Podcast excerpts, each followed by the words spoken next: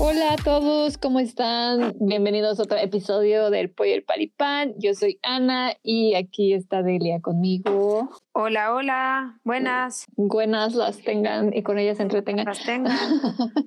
Oye, pues estaba pensando en el tema de hoy, igual y va a ser un poquito complicado, pero no sé por qué me he estado como rodeando de esa gente últimamente en el que sí tienen esto muy metido, el, el ser más conscientes de quiénes son y a dónde van y todo eso. Y me di cuenta, güey, que un, un punto así medio clave que antes no me había fijado es que todos, o al menos yo y las personas que conozco, tenemos este pedo de cuál es mi propósito, por qué estoy aquí, para qué chingados nací, güey. ¿No te ha pasado, güey?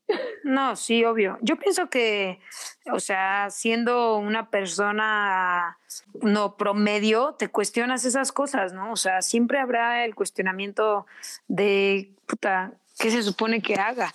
Y también, como esta pregunta yo creo que ya se la han hecho millones de personas antes y entre esas personas un montón de filósofos, poetas, escritores, intelectuales, este, teólogos, todo lo que pueda haber, pues también hay un millón de respuestas, ¿sabes? Como claro, sí, sí, sí. O sea, hay una vertiente que dice que en realidad pues la, no hay nada que debas de hacer más que lo que quieras hacer y te decidas hacer.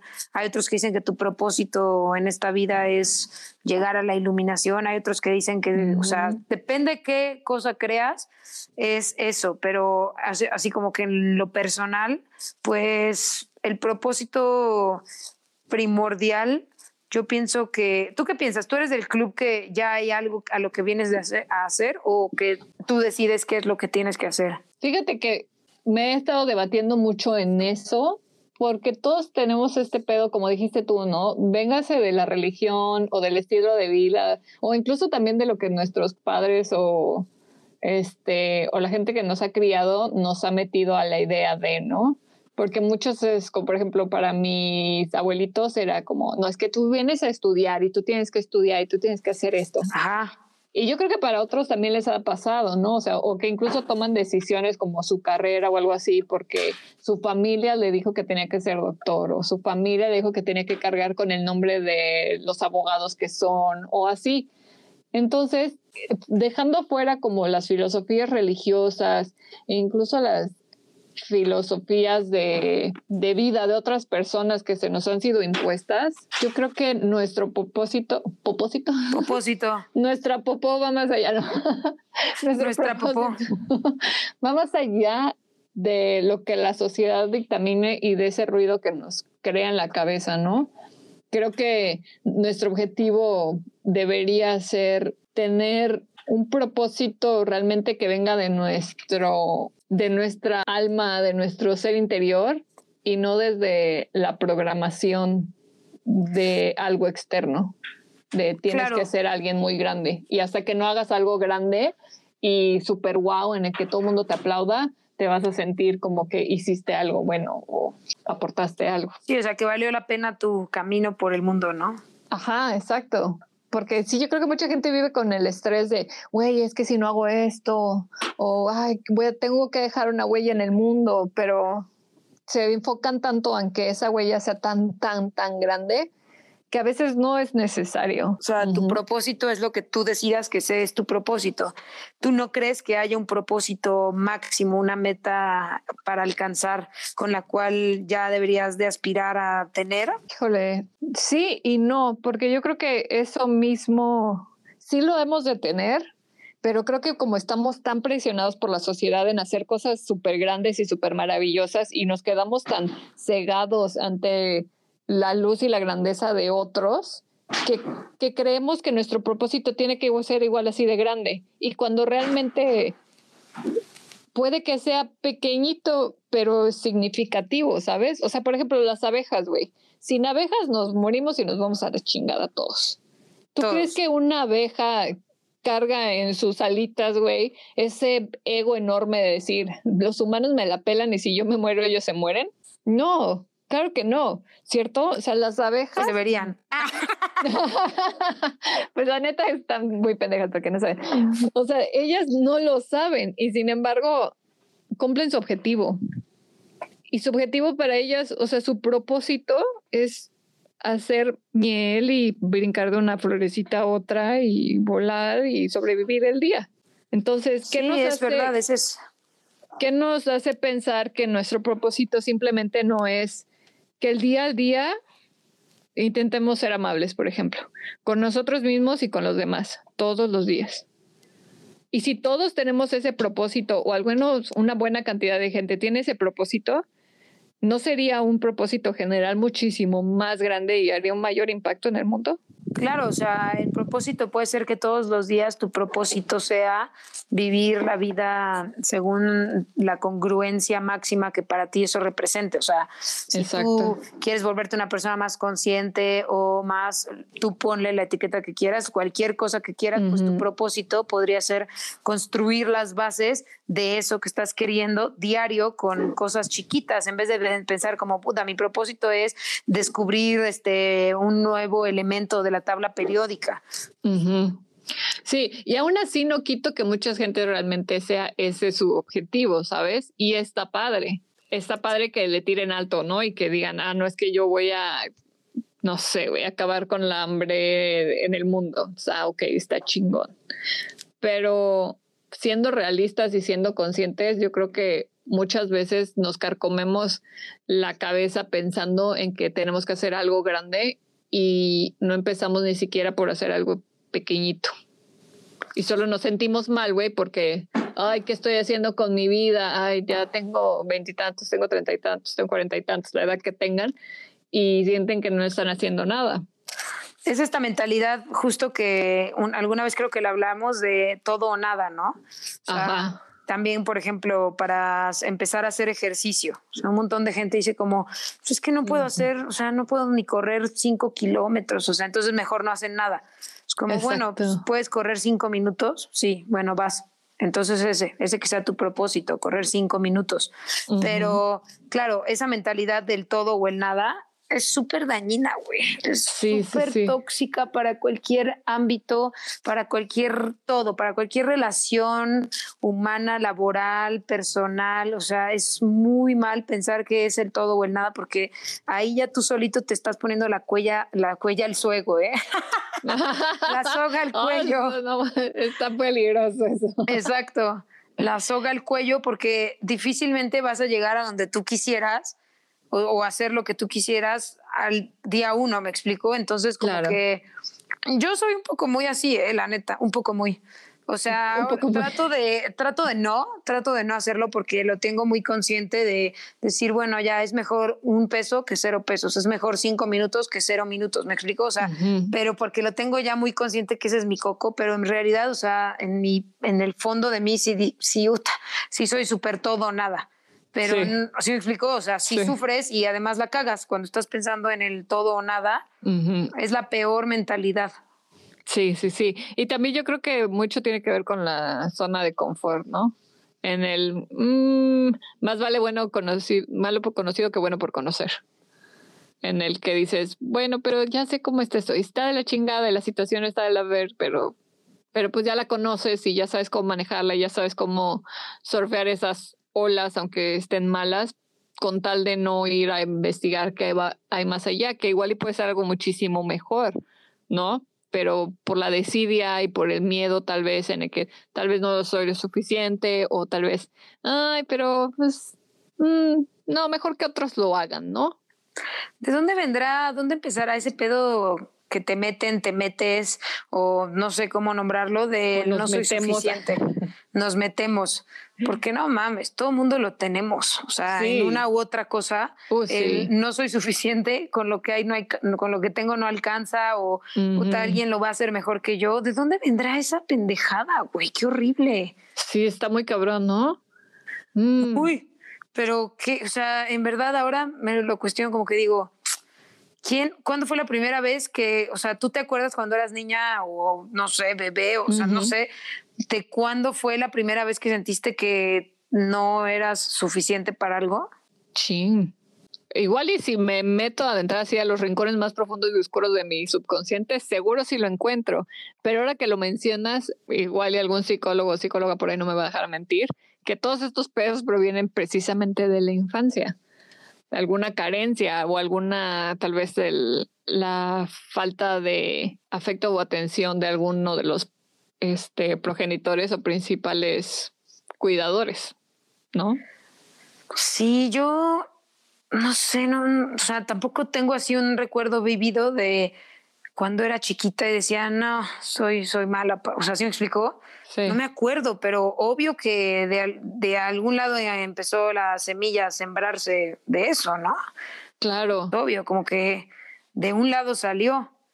¿Y sabes qué me causa más curiosidad? Saber si es un pedo de educación mexicana o si es un pedo global de educación. Que no, sin duda es un pedo este, de las dos cosas. O sea, por ejemplo, el otro día estaba hablando antier o ayer, no sé, con Facu, que decíamos que es que los mexicanos, o sea, sí, sí, somos medio acomplejados, o sea, como haciendo una comparación, por ejemplo, con, con los argentinos por decir algo, que como que los argentinos son, tienen más seguridad en ellos mismos o, ellas, o sea, en general me refiero a las personas de Argentina, que los mexicanos a veces, o sea, también no, no, estábamos generalizando, pero es como, sí, o sea, hasta un argentino te cae bien porque llega y te habla y te pregunta y así, y el mexicano es como que sí o no, o sea, sabes como que, eh". y claro que eso es, es educación 100% de cómo pues has visto que funciona tu núcleo familiar, social, etcétera.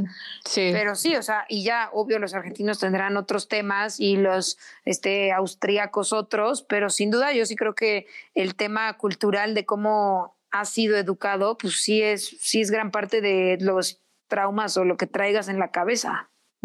Y seguramente hacen un proceso por ahí de la infancia, ¿no? Por ejemplo, cuando estás chiquito, cuando estás bebé, no haces esa conexión, ¿no? No dices, ah, estás aprendiendo a caminar, güey, te levantas, te caes y no dices, ay, estoy pendejo, no sé caminar, ¿no? O sea, exacto. No, es como que no, güey, lo vuelves a intentar y lo intentas y lo intentas hasta que, ¡pum!, dominas el caminar. Bueno, algunos, no todos, pero me incluyen en no todos, porque todavía cada rato me tropiezo.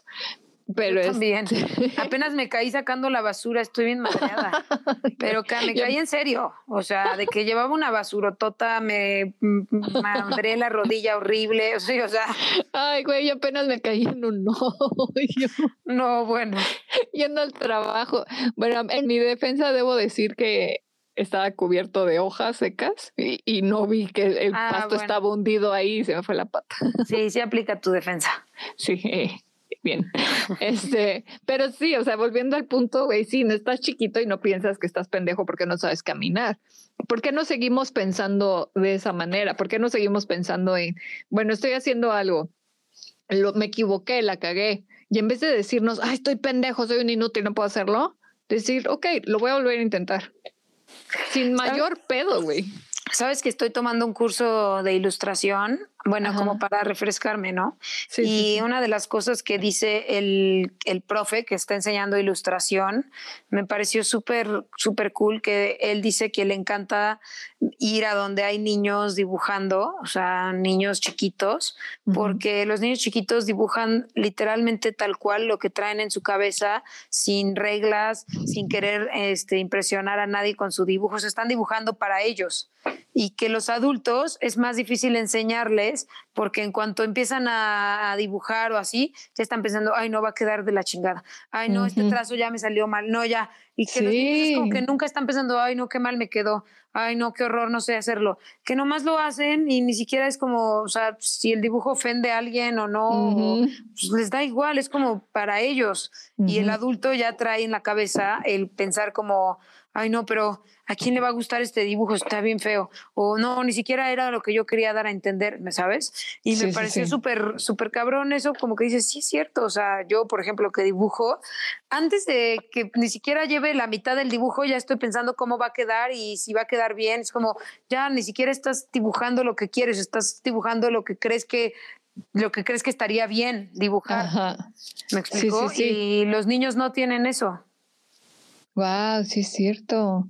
¿No será que también viene, por ejemplo, ahorita que estabas diciendo eso de los niños dibujando?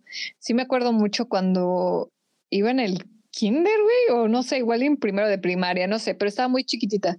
Y me acuerdo una de mis maestras siempre era así como le llevábamos los dibujos o nos ponía a hacer algo más. Ay, mm, ese, eso es un sol. No, mira, el sol no es así, tiene que ser así, ¿sabes?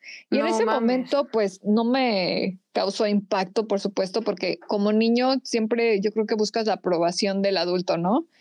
Y, pero está medio tóxica la forma en que nos empiezan a moldear a querer tener que siempre buscar la aprobación de alguien más. En el, mira, te gustó mi dibujo, y si un adulto nunca le va a decir que no a un niño, y si le dice que no, güey, que culero y que se va a chingar a su madre. Pero, ¿a poco no? Siempre es el, Sí, de hecho ahí hay un tratado incluso que habla de cómo las escuelas matan la este, imaginación de los niños, de cómo el, el hecho de ir a la escuela eh, de niño, eh, lejos, o sea, sí aprendes cosas, pero lo que hace también es matarte tu imaginación y la creatividad, porque en la escuela usualmente pues hay un molde de cómo debe de ser y una forma, fórmula de qué es lo que se debe de hacer y cómo y metodologías y pasos y procesos, y ahí es donde los niños empiezan a pensar justo, mira, qué cabrón, que valen madre, que... Ajá. Eh, ah, ya, ya, desenmarañamos todo este pedo. Exacto, exacto. Sí, como que empiezan a pensar como, puta, o sea, no me sale, no me sale la jirafa como esta. Sí, estoy bien pendejo. Ya no voy a sacar 10 porque no se parece, ¿no? Mi jirafa parece un perro y no una jirafa. Ajá, exacto. Exacto, exacto. Sí, nos, nos hacen cuadrados y nos hacen inseguros porque siempre estamos en la búsqueda de la aceptación. Ay, ya no quiero. Chingue su madre, no quiero su aceptación. Ay, pero es horrible porque en realidad, aunque digas que ya no la quieres, la super deseas. O sea, puede, es que, ¿sabes que Yo creo que ser, ser libre, más allá de construir algo, se trata de deconstruir un montón de cosas que traes así acarreando. Más allá de soy libre porque ya me creé, me recreé a mí, es como, güey, ya me destruí tanto de todo lo que yo pensaba que era, que ahora sí, a ver, ya estoy como digamos, no en ceros, porque nunca ya vas a estar en ceros como cuando eres bebé, pero ya estoy en un 30% vaciado de lo que yo pensé que era lo correcto. Y entonces ya, ok, a partir de aquí, a ver quién soy. Pero, uta, esos procesos son, uno, súper dolorosos. O sea, en cuanto te empiezas a dar cuenta que no eres como, como los demás, que no quieres serlo, que no encajas, que las ideas que tienes puede que vayan súper en contra de todo lo que está establecido en el status quo de donde estés. O sea, entonces de pronto siento que la inversión de, de construcción si no tienes en verdad una convicción así muy cabrona de hacerlo y de decir sí a huevo, me voy a deconstruir y todo, te quedas en el camino y dices, ay, no, ya, bueno, está bien, me quedo con lo correcto, me quedo con lo que ya está establecido, que está chido y todos felices. ¿Me explico? Claro, y yo creo que eso que le pasa a la mayoría de la gente, o hay veces gente ni siquiera se atreve a poner un pie en ese tipo de pensamientos porque no, qué hueva. Ay, no, como para qué, ¿sabes? Yo creo que ese es el pensamiento también el de, ¿para qué lo hago? ¿Para qué me mortifico? ¿Para qué? ¿Con qué finalidad? Yo creo que mucha gente le, no quiero decir le conviene, porque no hay ninguna conveniencia, ni nadie sale ganando, ni nadie sale perdiendo, dependiendo de su posición, pero sí es como para la comodidad, ¿no? Regresando a la zona de confort en el que para qué me afronto a lo que hay adentro si puedo ignorarlo, ¿no? Claro, la bendita, bendita ignorancia. Y sí, de hecho, este hay un también un tratado que no me acuerdo si es un escritor, no me acuerdo si es Bukowski, pero puede ser que sí, que él decía que mientras más conocimiento tienes, más sabes cómo es el mundo, más te deconstruyes, más todo, eres más triste. O sea, en realidad, como que no puedes seguir siendo una persona total y completamente feliz y pleno sabiendo cómo funciona verdaderamente las entrañas del mundo. Sí que está de la ver. Sí. Y dice, no, ya vale, chingada. Sí, exacto, como que, ay, entonces, pues sí, bendita ignorancia a veces, ¿no? Sí. Y a la vez no, porque por otro lado sí es verdad que, o sea, sí es verdad que, no sé si has visto esos memes de cuando despiertas en tu, o sea, de awakening y eso, dicen cómo es cuando despiertas, cómo te imaginas que es, como que vas en un ah, prado de, de, rosas, como realmente es, y vas así en una montaña rusa. ¿Qué pedo? Sí, sí, sí, ya me quiero bajar. Sí, exacto. Y ya no te puedes bajar, estás en la montaña rusa. Sí, sí, sí. Y así es. Y luego lo más cañón es cuando te empiezas a dar cuenta de que todo lo que tú pensabas no era y lo que no es, no lo piensas y así. Uta, o sea, ahora sí que literal es mientras más, o sea, mientras más cosas sé, más, más cosas sé que desconozco. No, no estudio para saber más, sino para ignorar menos, neta. Y te empiezas a dar cuenta de todo lo que ignoras y todo lo que das por sentado que no es. Y entonces ahí empiezas así de que dices, puta madre, entonces toda mi vida y todo lo que pienso no es. Todo es una mentira, güey. Ajá. Ya lo dijo Manu Chao, todo es mentira, la verdad. Todo es, sí, la neta sí. Muy cañón. Y luego ahora échate el juicio social de empezar a decir eso. No, no. o sea, sí está cañón. Yo creo que una de las cosas que más nos eh, retienen o y previenen de, de, poder dar ese paso es precisamente la sociedad, ¿no? En de qué va a decir y ahora quién me va a escuchar y de quién me voy a rodear, porque... El juicio mm, social, tal cual, ¿no? Sí, tal cual, ¿no? Te, te quedas solo, muchas veces te quedas solo, a menos de que aprendas a rodearte de la gente correcta y que encuentres también a esa gente. Mucha gente yo creo que no da ese paso precisamente porque tiene miedo a quedarse solo, al que dirán, a la familia también, güey, porque muchas veces es increíble cómo es que la familia, güey, es la que más juzga y luego la que más culera es con, pues, con entre ellos mismos. Sí. verga, güey. No, y encima échale la el pedo este, y eso sí estoy seguro que es mexicano, güey, de la familia es la familia, la tienes que querer, la que tienes que respetar, ¿no? No, pero es que tío es un culero, abusivo, güey, alcohólico, o pero es tu tío.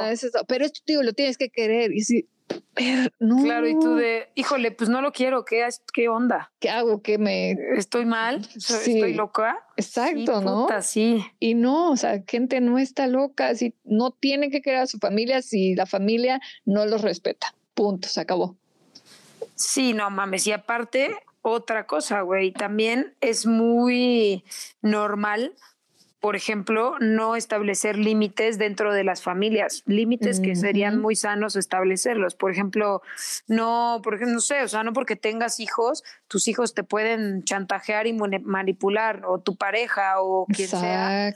Pero de pronto como que se pierden esos límites, o no sé, de pronto ya no es tu responsabilidad la felicidad de alguien más de tu familia, pero tú te haces esfuerzos demasiado uh, cabrones para poder mantener como la felicidad o la economía o cosas que ya no te corresponden y todo está tóxico porque puede o no ser consciente, puede ser que no es como que digan, ay, a huevo, ¿sabes? Pero, o sea, puede ser inconsciente, pero estás ya entrando en un ciclo bien tóxico que ni tú te estás dando cuenta y a nadie le está favoreciendo, o sea, porque las personas que les estás ayudando a toda costa a ser felices como sea, tampoco les estás permitiendo que descubran quiénes son y viceversa, tampoco es tu responsabilidad, como dices. Y en las misiones de la vida, este, yo soy de la idea de que es que, güey, a veces siento que soy bien border, que soy bipolar. O sea, tanto te puedo decir que estoy 100% de acuerdo con una y que te puedo decir que estoy 100% de acuerdo con la otra y a las dos les puedo argumentar lo bueno y lo malo.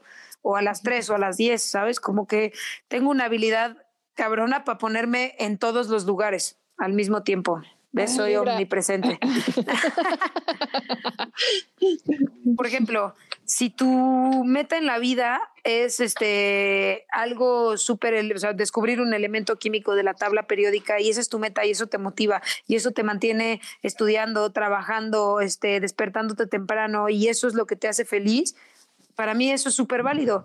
Si tu meta en la vida es vivir cada día como si fuera el único y el último y vas a estar contento y quieres ser una persona más valiosa para los que te rodean según tus propios conceptos de lo que es eso y todos los días trabajas para eso, también está súper válido, me explico. O sea, la meta en la vida además es lo que es cañón, es que es súper personal, súper ultra personal.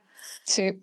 Y por otro lado, cuando le dices tu meta de la vida a alguien que no te entiende, no te comprende y tampoco es su culpa porque nadie sabe qué hay en la cabeza del otro y como que te dicen, neta, puta, tú te empiezas a poner así, como no es tan, no es tan cañona. ya sabes. Entonces, ¿no? ¿Otro?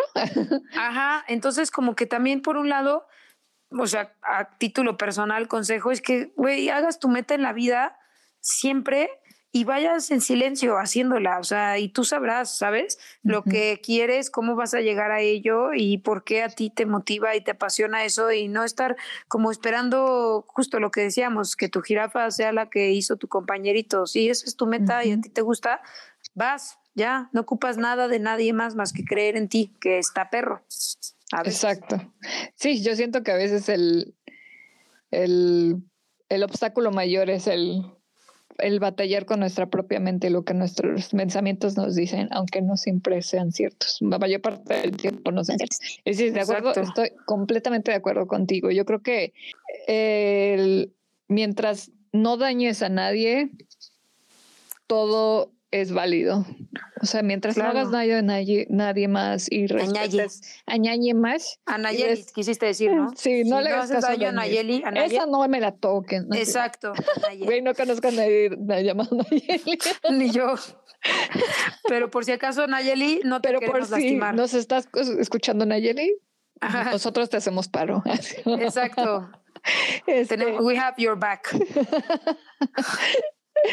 Pero sí, este, sí, exacto, eso, respeto a los demás y sin hacer daño y cualquier cosa, güey. Y sobre todo el que sea algo realmente de corazón por hacerte feliz a ti mismo, por hacer feliz a los demás también es válido, pero que el, el externo o el tercero no cambie la, tu autenticidad y realmente lo que realmente te motiva.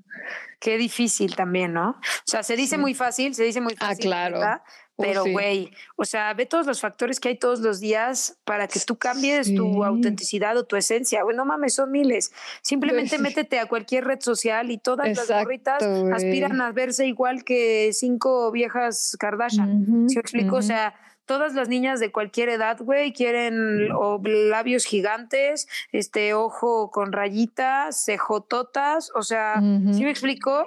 Y dentro de todas las combinaciones de belleza que existen en el mundo, o sea, hay gente muy hermosa, pero esa misma gente preferiría parecerse a cinco personas en el mundo. Dices, puta, exacto, güey. Sí. Sí, ¿por qué? Porque la sociedad nos guía siempre a seguir estándares de belleza en lugar de, güey, primero enfocarnos en la belleza de adentro, porque hay mucha gente que puede ser muy hermosa por fuera, güey, pero tiene pinche caca y frutilupis en la cabeza que es mejor que ni te hablen, me abren el hocico. ¿qué, ¿Qué te sirve que sea muy pinche hermosa? ¿Quién dijo que eso es ser hermosa? O sea, hay un montón de formas de ser hermosa, porque esa es la fórmula, de, de cuando acá la fórmula es este, para ser hermosa hay que, uno, tener cinturitita, chichototas, culotote. Este, ¿sí me explicó? Como que, güey. Sí, sí, sí, Entonces, sí, está mucha tarea, mucha tarea que hacer. Y todos dirán, ay, no, ya no quiero. ay, zafo, zafo, zafo. Zafo. Ahí luego, ahí luego, ahí para la próxima vida. Otro día con más calma. a pensarle, era todo. Ir a tú sí a pensarle. Ya los dejamos ir a descansar, era. Ay, sí, nadie va a descansar después de esto. Es como, neta, toda mi vida es una farsa. No, como, ya no entendí nada. Ay, ay, ay. Pues sí, está bueno pensar, aunque a veces te lleve a lugares oscuros, está bien ir a lugares oscuros también, no está mal. Ir y tocar fondo y regresar y ser más profundo no le afecta a nadie. No, no, no.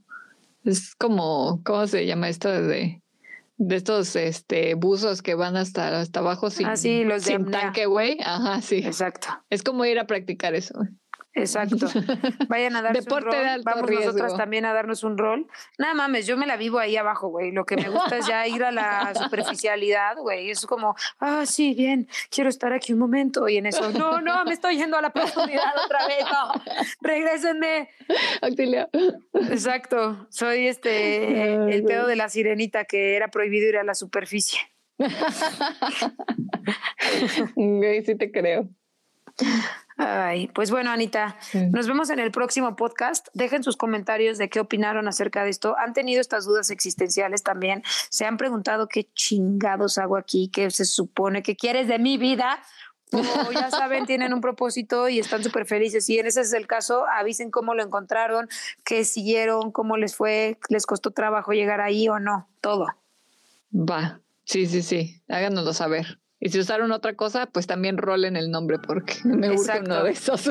Yo sí, se llama ah, te digo. ok. Besitos, se cuidan. Besitos, bye. bye. bye.